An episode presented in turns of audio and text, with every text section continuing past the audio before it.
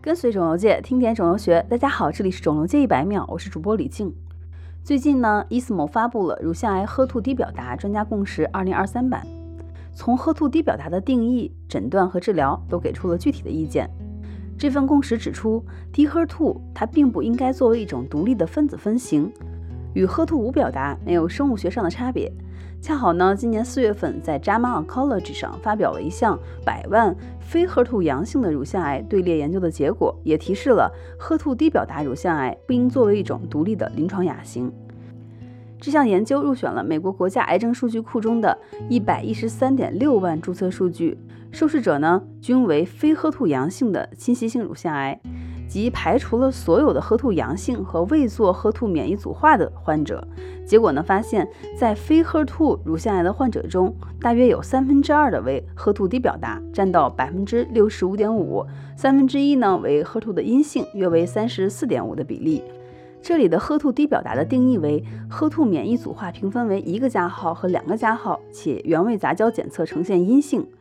那么，HER2 低表达的乳腺癌患者的预后只是稍微优于 HER2 阴性的患者。在三期和四期的三阴性乳腺癌患者中，HER2 低表达的患者总体生存率虽然显著高于 HER2 阴性，但是三期和四期患者的五年生存率仅分别改善了百分之二和百分之零点四。由此呢，这篇文章的结论并不支持将 HER2 低表达乳腺癌作为一种独立的临床亚型。那么回到开篇我们提到的 ESMO 共识，其中还提到了一些观点和大家进行分享。这份共识指出，一，目前喝兔低表达的抗喝兔治疗获益证据只是来自于第二代的 ADC，并且呢，靶向喝兔 ADC 的治疗获益实际上是来自于细胞毒性药物，与抗喝兔本身的作用关系不大。二，这份共识给出了 DS 八二零幺的临床应用最佳场景，即已经接受过 CDK 四六抑制剂治疗，并且至少进行过一次化疗，且内分泌治疗耐药的 h 图低表达的转移性乳腺癌患者。对于这类患者，DS 八二零幺也就是德曲妥珠单抗，它是优选用药。